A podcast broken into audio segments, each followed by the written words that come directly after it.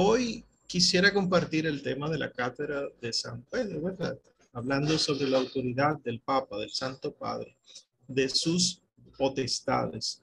Cuando uno piensa en cátedra en nuestro país, no el católico, sino cualquier persona, normalmente piensa en un cuaderno, las cátedras para tomar apuntes. ¿De dónde viene el concepto de, esos cuadernos? Eh, que realmente hay muchos que incluso tienen delante el nombre cátedra. Es que eran cuadernos para tomar los apuntes de la cátedra del profesor.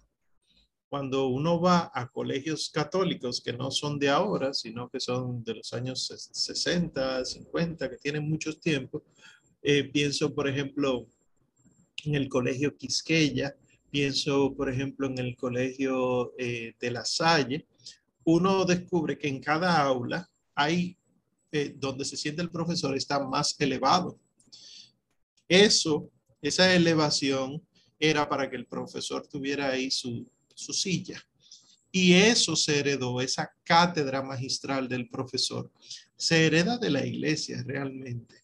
La iglesia es la que tiene esto de cátedra el lugar donde se sienta el que enseña, el maestro. Bueno, pues eh, entonces, empezando, hay que entender por qué San Pedro es el primer papa. Y esto es apologética. ¿eh? No profundizaré demasiado, pero hay que tener claro. Puede ser un papa santo el que esté gobernando ahora y lo amamos no porque sea santo, sino porque es el papa puede ser un papa malo, un papa no santo, un papa inmoral, el que esté reinando ahora, y lo amamos porque es el papa. Es decir, que esto es sumamente delicado, diríamos, el entenderlo y el también ponerlo en práctica. ¿Por qué nosotros sabemos que San Pedro es el primer papa, el primer eh, sucesor, el primer pontífice, diríamos, creador de, de puentes? Pues lo resumo en estos puntos. Sobre él es sobre quien se edifica la iglesia.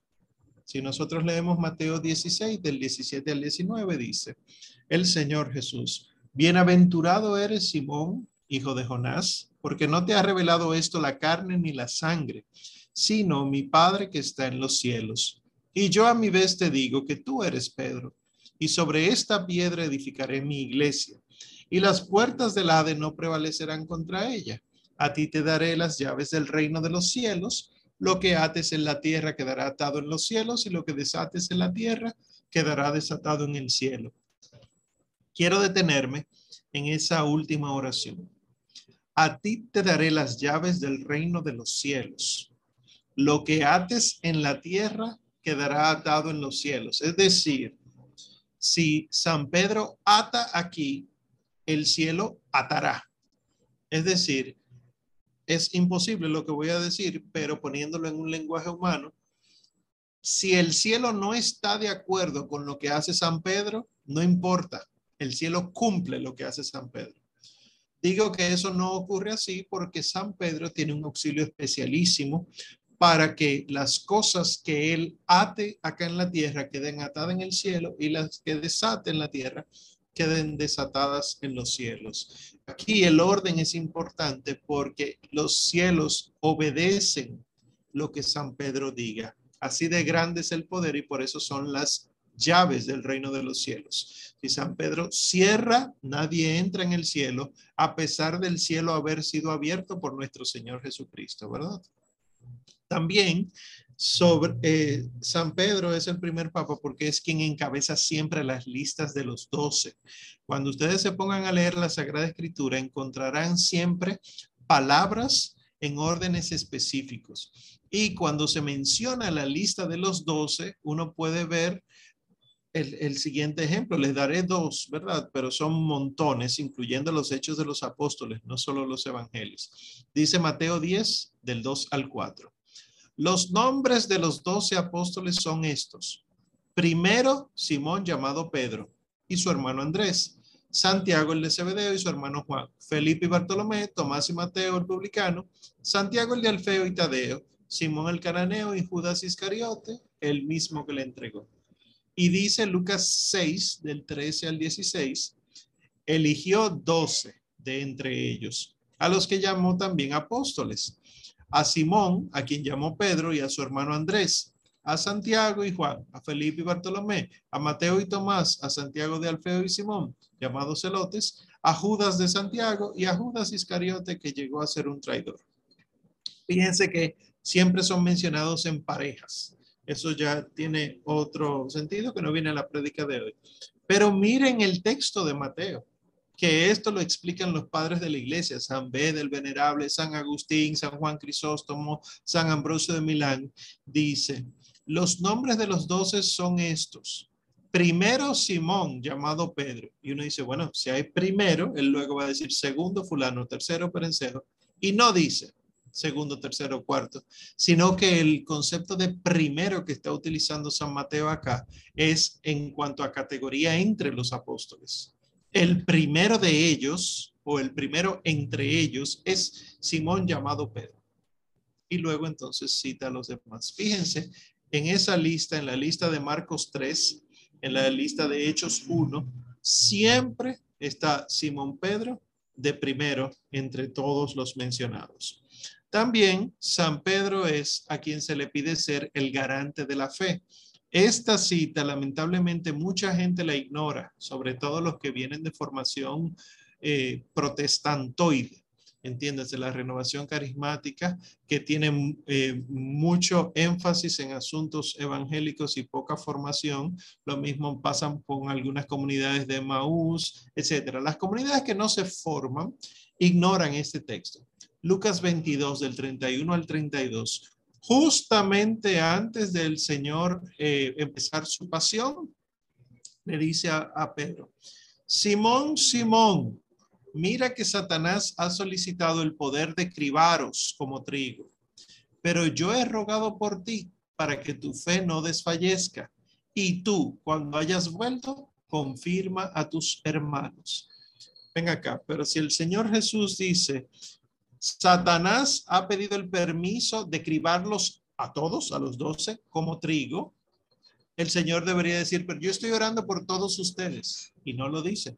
Dice, yo he rogado por ti solamente, para que tu fe no desfallezca.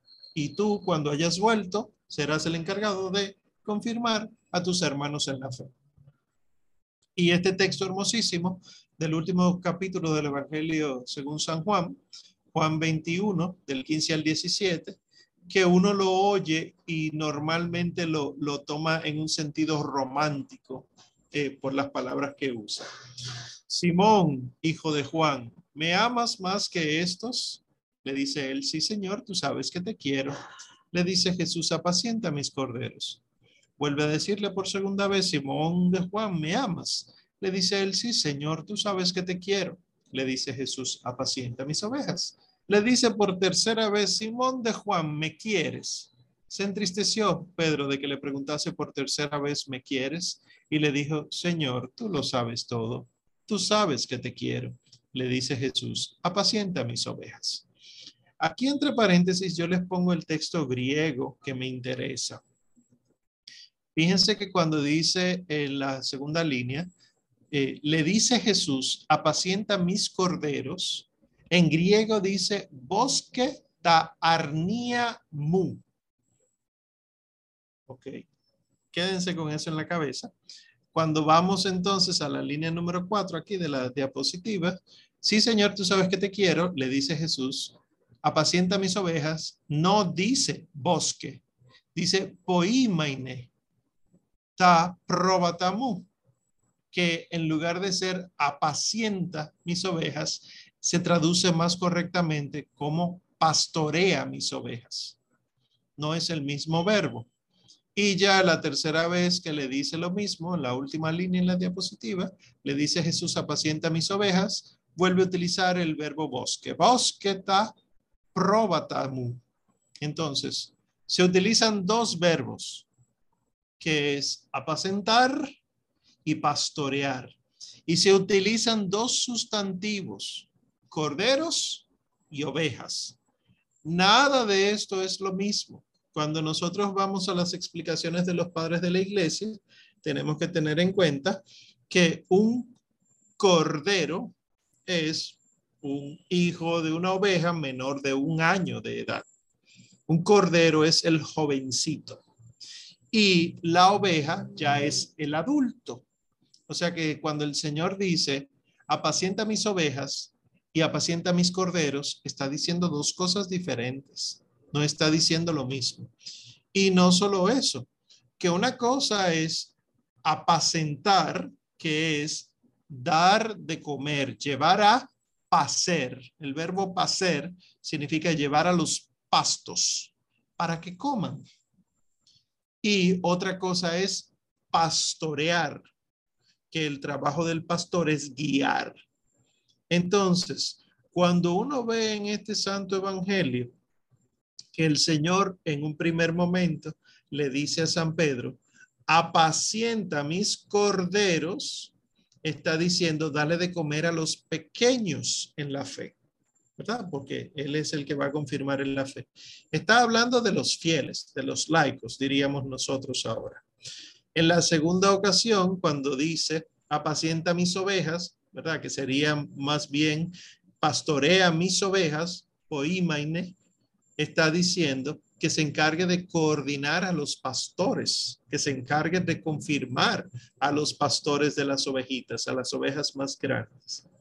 Y en la tercera vez que le dice apacienta mis ovejas, es darle de comer a estos adultos. Quiere decir que San Pedro entre los doce tenía que educar a los, a los once que quedaban, llevarlos también al alimento, es decir, celebrar la Santa Eucaristía por y para ellos. San Pedro aquí entonces es también cabeza del Colegio de los Doce eh, y también, bueno, pues de, de los corderos y las ovejas del Señor.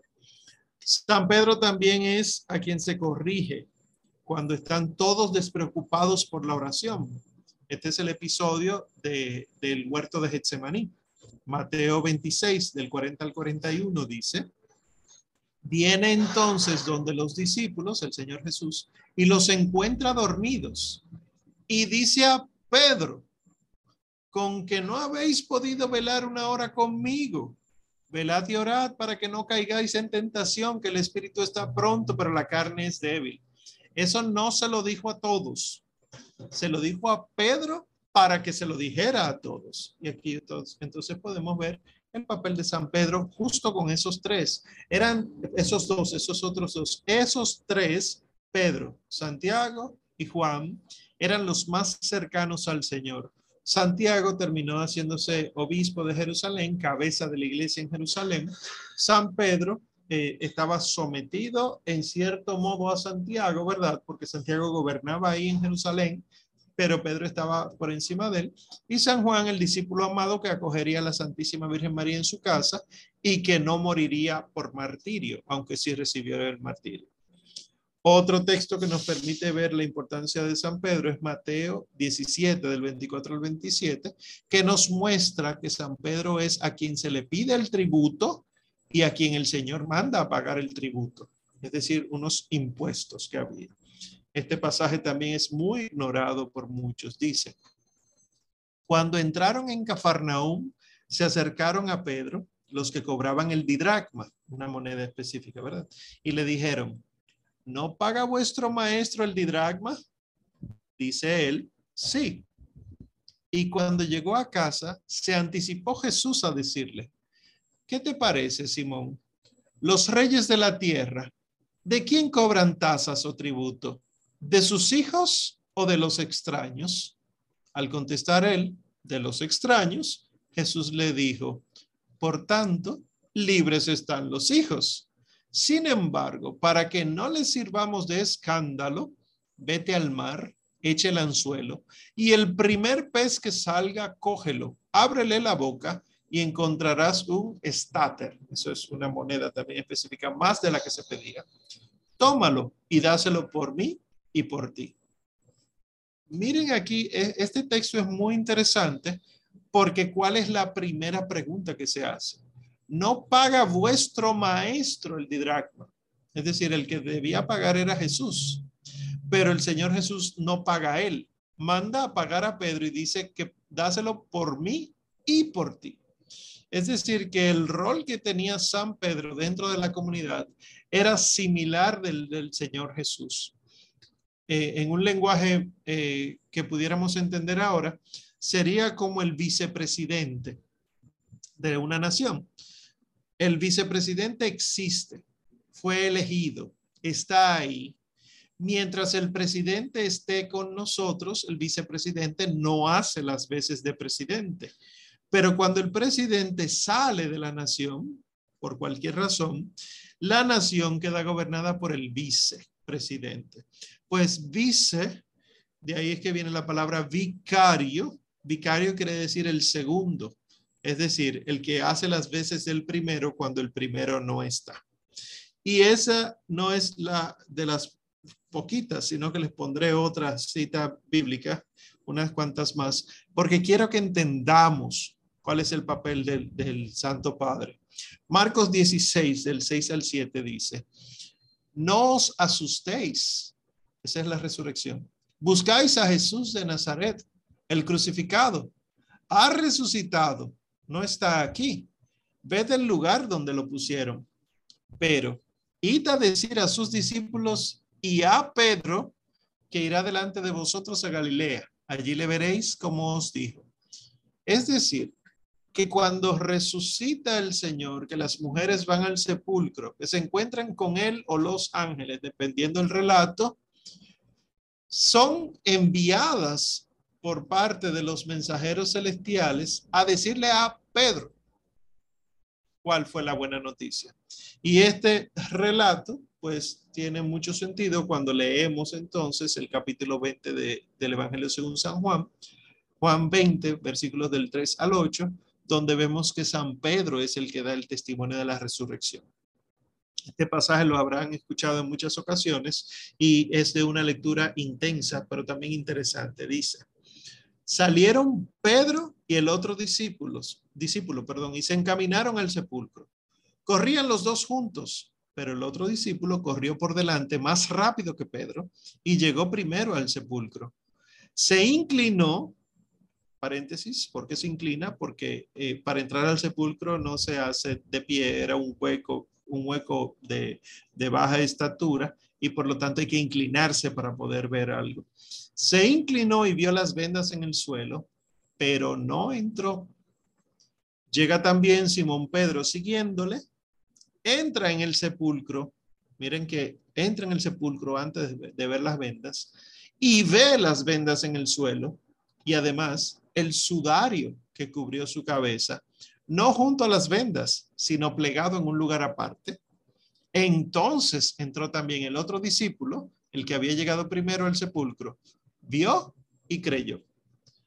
Este relato nos cuenta el discípulo amado, es decir, San Juan, en su propio evangelio, el que escuchó el corazón sagrado de Jesús latir, es decir, el, diríamos el tercer devoto del Sagrado Corazón, ¿verdad? Porque la Virgen María sería la primera, San José el segundo, pues el tercer devoto del Sagrado Corazón que lo escuchó latir en la última cena, que acoge a la Virgen Santísima, la Reina del Cielo, como madre en su hogar. Ese, en lugar de decir, no, eh, no es como San Pedro dice, pone a San Pedro en su lugar, donde Cristo lo había puesto, como aquel que ve y hace que por su testimonio los demás puedan ver y creer. Y aquí entonces nos muestra el rol de San Pedro. Y en los Hechos, el capítulo 15 de los Hechos de los Apóstoles, encontramos el primer concilio de la iglesia, el concilio de Jerusalén. Ahí había conflictos en Jerusalén. Se supone que el que gobierna en Jerusalén es Santiago. Y si leen el relato completo del capítulo 15, verán que Santiago toma la palabra y emite las conclusiones o el documento, la carta del concilio de Jerusalén. Pero para que el concilio sea convocado, el Papa tiene que tomar la iniciativa. Y eso lo vemos ahí también. El primer concilio de la iglesia fue convocado por el Papa, San Pedro. Y miren ahí cómo empieza. Estoy en los versículos 7 al 11 del capítulo 15. Después de una larga discusión, Pedro se levantó y les dijo, Hermanos, vosotros sabéis que ya desde los primeros días me eligió Dios entre vosotros para que por mi boca oyesen los gentiles la palabra de la buena nueva y creyeran. Nosotros creemos más bien que nos salvamos por la gracia del Señor Jesús del mismo modo que ellos. Eso es diciéndoles verdad que no habría que imponerle más carga de las necesarias. Luego de eso, entonces, San Pablo y San Bernabé dan testimonio y luego entonces vienen las conclusiones eh, para los, los de habla griega y, y emitido por Santiago. Fíjense entonces cuál es el papel de San Pedro. San Pedro entonces es el que preside la iglesia. Cuando Cristo eh, padece, muere, resucita y asciende al cielo, quien sustituye, o más bien, hace las veces de Cristo, es San Pedro. Y por eso entonces fue tan estimado desde el primer momento. Tú eres Pedro y sobre ti edificaré mi iglesia. La palabra papa es de, los, antiguos idiomas, el arameo, el griego antiguo, donde eh, papa, y todavía se mantiene en algunas lenguas eh, itálicas, significa papá. De ahí de papa viene abba y viene abad, lo que significa es papá. Entonces, cuando decimos el papa, en este caso Francisco, estamos diciendo el papá en la fe, Francisco y es por haber sido eh, sucesor o por ser sucesor de San Pedro. Pero estamos hablando de una cátedra y habíamos mencionado que la cátedra es una silla. ¿Existe la silla de San Pedro? Porque la fiesta que se celebra, la fiesta litúrgica, se llama la cátedra de San Pedro, ¿verdad? Pues sepan que sí existe la silla en la que San Pedro se sentó es una de las reliquias que tiene la iglesia. Esta imagen ustedes la conocen. Esta es la Basílica San Pedro. En la nave central, eh, eso que estamos viendo ahí es el transepto. El transepto es donde la, la parte larga de la nave se junta con el travesaño y forma la cruz. Ahí donde se une se llama transepto. En la Basílica de San Pedro en el transepto existe esa estructura con cuatro columnas y un techo que se llama baldaquino. Debajo de ese baldaquino es que está el altar donde el Santo Padre celebra la Santa Misa, que ustedes la pueden ver por internet. Eso es lo que tenemos aquí delante. Entonces, ¿qué pasa? Que detrás del baldaquino ustedes están viendo eh, ese famoso vitral del Espíritu Santo con, en, tonos de amarillo y naranja, ¿verdad? Hecho de madera y, metal de bronce, pero con mucho dorado. Pues en ese vitral o, más bien esa estructura completa encontramos esto, que es una silla. Y la silla, en, en, esa imagen el Espíritu Santo quedaría arriba, ¿verdad? Fuera de la imagen que estamos viendo pero debajo del Espíritu Santo está esta silla y esta silla está, entre comillas, sostenida por cuatro figuras. Digo entre comillas sostenida porque cuando uno se fija bien, ellos la estaban agarrando, pero la silla se fue elevando. Eso es una de las, de las piezas magistrales de Bernini, eh, de, de allá de la Edad Media. Pues quiere decir que el cielo está elevando esa silla. Esa silla viene a ser a representar, ¿verdad? La cátedra de San Pedro. Y los cuatro santos que vemos acá, pues son en este orden de izquierda a derecha. Delante a la izquierda, San Ambrosio de Milán, que tiene una mitra. Detrás de San Ambrosio, San Atanasio, sin mitra. Delante a la derecha, San Agustín de Hipona. Y, de, y detrás de San Agustín a la derecha, San Juan Crisóstomo. Los dos que tienen mitra están delante son padres de la iglesia latina, padres de la iglesia occidental. Y los dos que están detrás son padres de la iglesia oriental. Estos cuatro padres defendieron, hicieron mucha apologética sobre el primado de Pedro. ¿Por qué?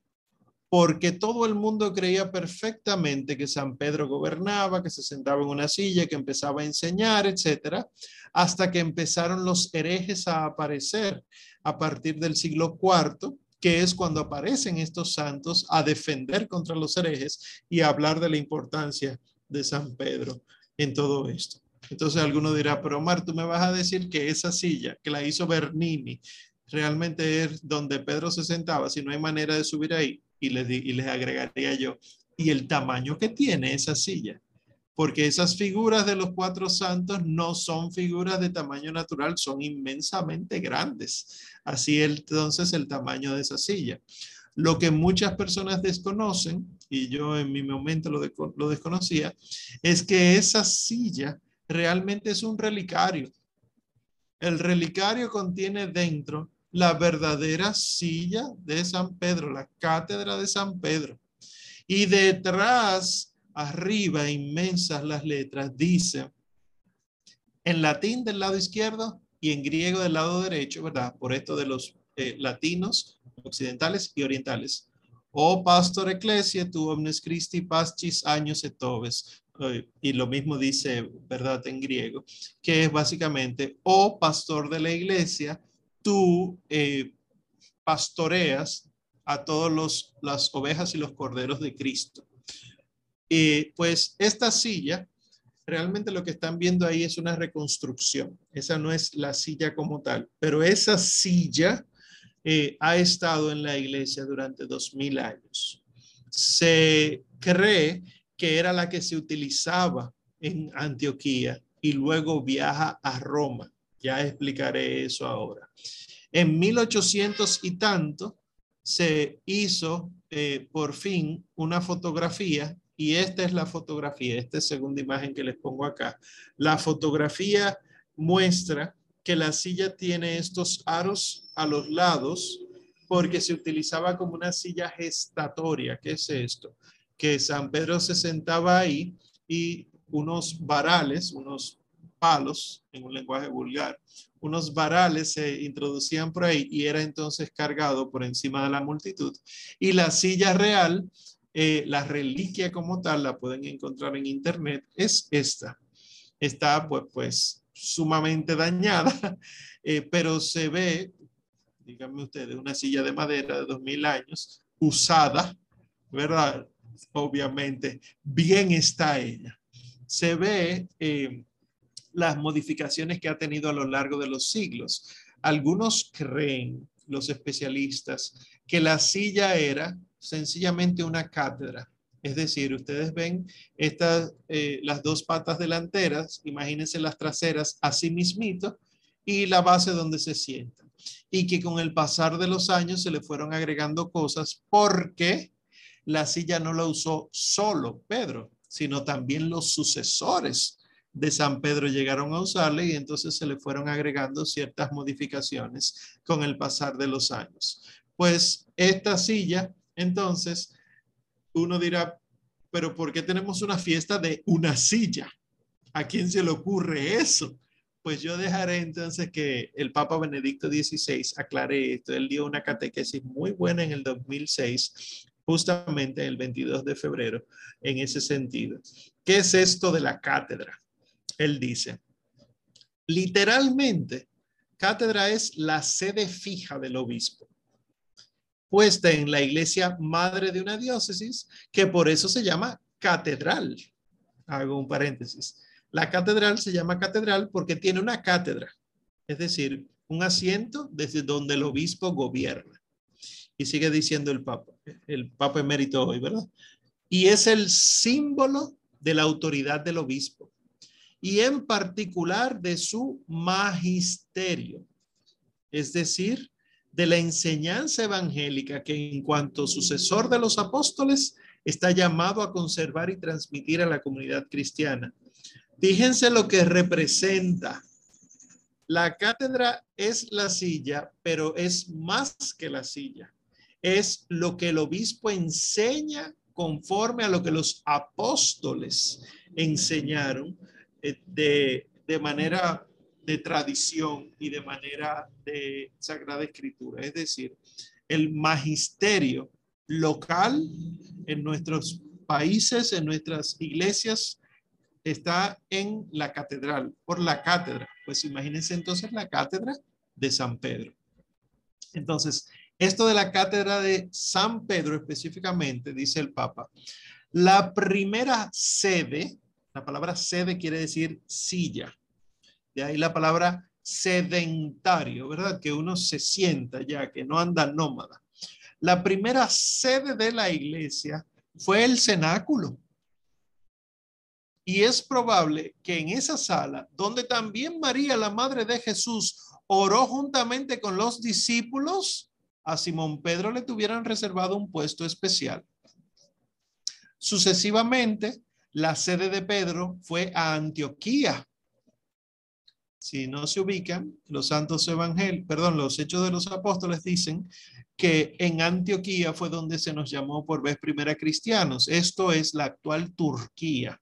Es decir, cuando tuvieron que salir huyendo por la destrucción del, del templo, pero también tuvieron que salir a evangelizar, San Pedro se dirige a Antioquía y allá entonces establece su primera sede, diríamos. Entonces sigue diciendo el Papa Benedicto XVI, donde nació el nombre de cristianos para nosotros, San Pedro fue el primer obispo. De allí, la providencia llevó a Pedro a Roma, donde concluyó con el martirio. No sé si saben la historia, el San Pedro entonces va a evangelizar a Roma, allá eh, trata de evangelizar, pero la situación no es fácil, el nido de la víbora. Él se decepciona un poco y en la vía Apia se detiene pensando en devolverse, devolverse a Antioquía. Y entonces frente a él aparece el Señor Jesús cargando la cruz y le pregunta Pedro al, al Señor, Domine, quo vadis? Señor, ¿a dónde vas? Y el Señor le dice, a Roma, a morir de nuevo. Y ahí entonces San Pedro entiende que tiene que ir a Roma a morir eh, evangelizando. Hay una iglesia en la Vía Apia que se llama la iglesia del Quo Vadis, donde hay una marca en el piso donde, según la tradición, se paró el Señor Jesús frente a Pedro y le dijo, voy a Roma a morir de nuevo. Pues esta cátedra entonces que estuvo en el cenáculo y luego en Antioquía, pues llega a Roma y en Roma se establece. La sede entonces queda en Roma y dice Benedicto XVI, la sede de Roma fue reconocida como la del sucesor de Pedro y la cátedra de su obispo representó la del apóstol encargado por Cristo de apacentar a todo su rebaño. Desde que Pedro llega a Roma y muere en Roma, la cátedra de Pedro empieza a ser utilizada por los sucesores de Pedro, ¿verdad? Que lo dice el canon romano de la misa. Lino, Cleto, Clemente, etcétera.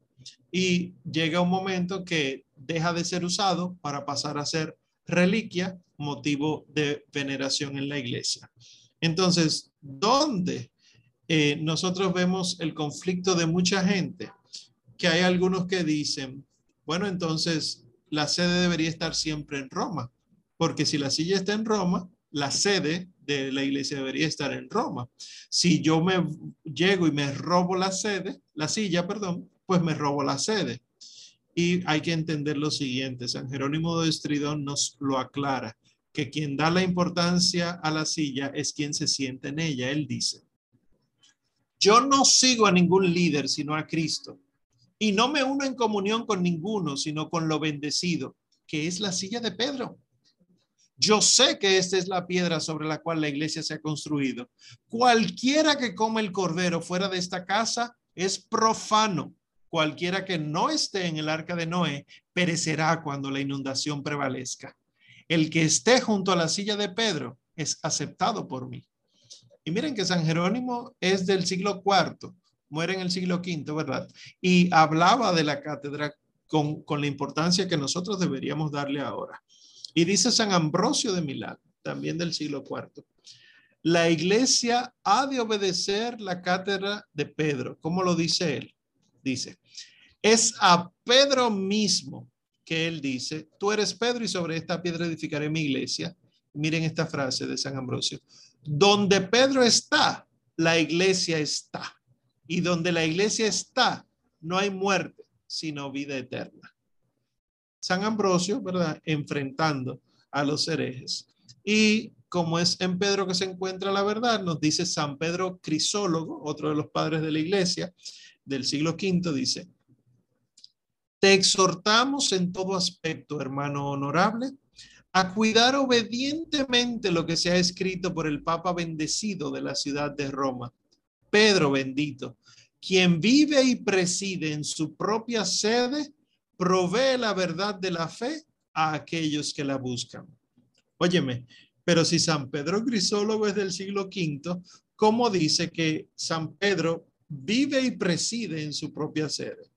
Porque la iglesia nunca ha puesto en duda que el sucesor de Pedro es Pedro mismo, porque el Señor Jesús no le dejó las llaves a cualquiera, sino a Pedro. Por lo tanto, los papas son sucesores de Pedro, no son sucesores de Cristo, de Pedro. Y el vicario de Cristo es Pedro. Esto es interesante porque hace que uno ponga el pontificado en una perspectiva bien santa. Entonces, ¿nos debemos en obediencia ciega al Papa? Eso se responde muy interesante. Eh, con respecto a obediencia ciega, también se puede considerar eh, obediencia cadavérica, dicen algunos. ¿Qué es esto? Lo que diga el Papa, eso es, o en obediencia en general. Lo que diga fulano, eso yo lo creo sí o sí. Bueno, pues me voy por lo más sencillo. El Catecismo de San Pío X. En la pregunta 351, el, el Papa San Pío responde eh, con respecto de la santa obediencia que se debe al Señor. Dice, al principio de los mandamientos se dice, yo soy el Señor Dios tuyo, para que entendamos que Dios, por ser nuestro creador y Señor, puede mandarnos lo que quiera y nosotros, sus criaturas, estamos obligados a obedecerle. Me detengo aquí en la lectura. ¿Cuán, ¿Con cuánto error se ha predicado por muchas comunidades que uno puede pelear con Dios? que si tú no estás de acuerdo con Dios, tú tienes derecho de pelearle, aunque luego tú le pidas perdón, pero tú puedes decirle, no, no voy a hacer eso. Eso, mis queridos, es herético hasta más no poder. Espero que no lo hagamos y si lo hemos hecho, pidamos perdón y, pongamos de nuestra parte para no volver a hacerlo. Porque el que pelea con Dios, en el fondo lo que cree es que Dios no tiene la razón que quien la tiene soy yo. Y si yo soy capaz de considerarme por encima de Dios, por encima del amor mismo, la bondad misma, la justicia misma, más soberbia no puede caber en mí. Entonces, los que predican esto, predican al mismísimo Satanás, la serpiente antigua, que fue lo que hizo él que logró convencer a la mujer le dijo, no, Dios lo que no quiere es que ustedes sepan como Él sabe. Y por lo tanto, entonces puso a la mujer a dudar de Dios y a creer que sabía más que Dios. Ese es el problema de la desobediencia. La palabra obediencia proviene del latín ob audire, que se puede traducir como saber oír o buen oír. El obaudire, la obediencia, quiere decir que yo sé que el que me está hablando sabe más que yo y por lo tanto, vuelvo a leer lo que acababa de leer del catecismo, que el Señor puede mandarnos lo que Él quiera y nosotros, sus criaturas, estamos obligados a obedecerle. O sea que a Dios se le obedece sí o sí y una desobediencia contra Dios es sencillamente pecado mortal, por definición. Pero el mismo catecismo, en la pregunta 403, responde con respecto de la obediencia a nuestros superiores. Y dice, esto es en función del, del mandamiento número 4 de la ley de Dios. Con el nombre de padre y madre, comprende también este mandamiento a todos los superiores, así eclesiásticos como seglares, a los cuales por esta razón debemos obedecer y reverenciar. Miren que el Papa pone la diferencia entre superiores eclesiásticos, ahí entran nuestros obispos y presbíteros, y, bueno, y los cargos que tengan, quizá como monseñor, como cardenal, etcétera, pero básicamente los sacerdotes, obispos y presbíteros. No le debemos a ellos obediencia y hasta reverencia. Y también pone, por otro lado, a los seglares. Seglar viene del latín seculum, que lo que se traduce es como siglo. Y nosotros somos los del siglo, es decir, en este siglo existimos y en este siglo desaparecemos, punto. Entonces, los superiores seglares o seculares, que es lo mismo, son nuestros jefes, jefes inmediatos, jefes, eh, por ejemplo, de aquí de la comunidad, a quien Dios puso como cabeza, jefes de los lugares de estudios, eh, que puede ser que no nos gusten, pero son maestros, son directores, son coordinadores, eh, eh, perdón, superiores de lugares de trabajo, superiores de una nación, etcétera. Le debemos obediencia y reverencia. Bueno, pues entonces deberíamos obedecer ciegamente a todo el mundo. No. Porque la moral cristiana dice que nosotros debemos obedecer a todos los superiores si y solo si la obediencia a ellos no entra en conflicto con la obediencia a Dios, que es a quien le debemos la obediencia absoluta. Y poniéndolo sencillo, entonces, el Catecismo de San Pío X, la pregunta 411 dice, se han de respetar todas las leyes que la autoridad impone con tal que no sean contrarias a la ley de Dios, según el mandato y ejemplo de nuestro Señor Jesucristo. Y para que vean que esto no es de que algo que se ha ido inventando la iglesia, la misma palabra de Dios lo dice. Gálatas 1 del 6 al 9 es incluso más categórico. Dice San Pablo. los Gálatas, un paréntesis, los Gálatas eran, eran una comunidad que nada fácil. Recibieron el Evangelio con mucho amor y San Pablo se va y al año ya los Gálatas están creyendo en otra cosa.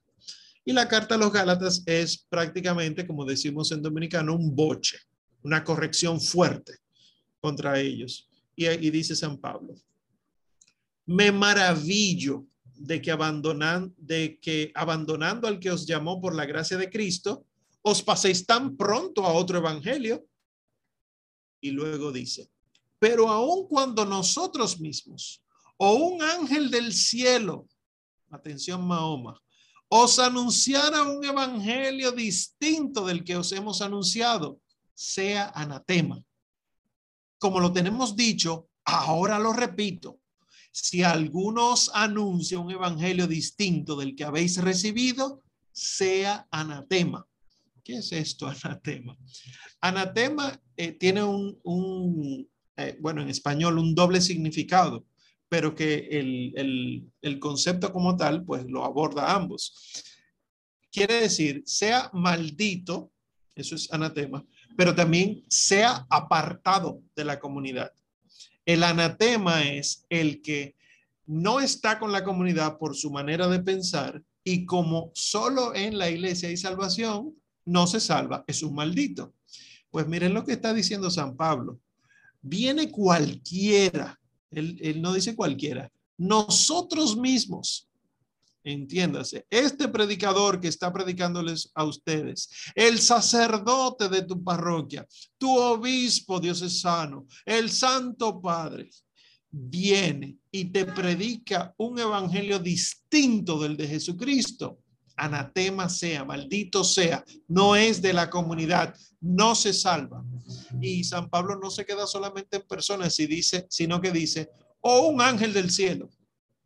Es decir, puede aparecerse un ser sobrenatural diciéndole, no, mira, eso que ustedes creen de Cristo no es así. Dice San Pablo, maldito sea. Y claro, uno lo entiende fácilmente por los testimonios de los exorcistas. Los demonios se pueden manifestar como ángeles buenos, pero siempre el mensaje es equivocado. Entonces, ¿la obediencia ciega al Papa? No. Obediencia ciega a Dios y obediencia al Papa en cuanto a que es Papa siempre que no se aleje de las enseñanzas. Y digo lo del Papa porque estamos predicando sobre la cátedra de San Pedro. Pero así como digo papa, puedo decir los otros personajes que mencioné, el obispo, tu párroco, este predicador que está hablando ahora. Solamente hay que acercarse a la verdad de la fe. Y quiero concluir entonces recordando que nuestro actual pontífice es el Papa Francisco y que aunque muchos estén aplaudiendo muchas cosas que él hace, otros estén criticando muchas cosas que él hace, yo puedo estar de acuerdo con muchas de sus cosas o con todas. Yo puedo estar no de acuerdo en absolutamente nada de lo que él hace. Es el Papa y hay que orar por él. Y por eso entonces celebramos la fiesta de la cátedra de San Pedro y desde hace cientos de años se hace en la iglesia esta oración por el Papa reinante de la iglesia porque bueno, malo, santo, pecador es el sucesor de San Pedro y está ahí porque Dios lo ha permitido y muchas cosas podemos aprender de esto. Así que quiero concluir brevemente con esta oración antes de dar paso a sus inquietudes. Oremos por nuestro pontífice Francisco. El Señor lo conserve, le dé vida, lo haga feliz en la tierra y lo libre de las manos de sus enemigos. Amén.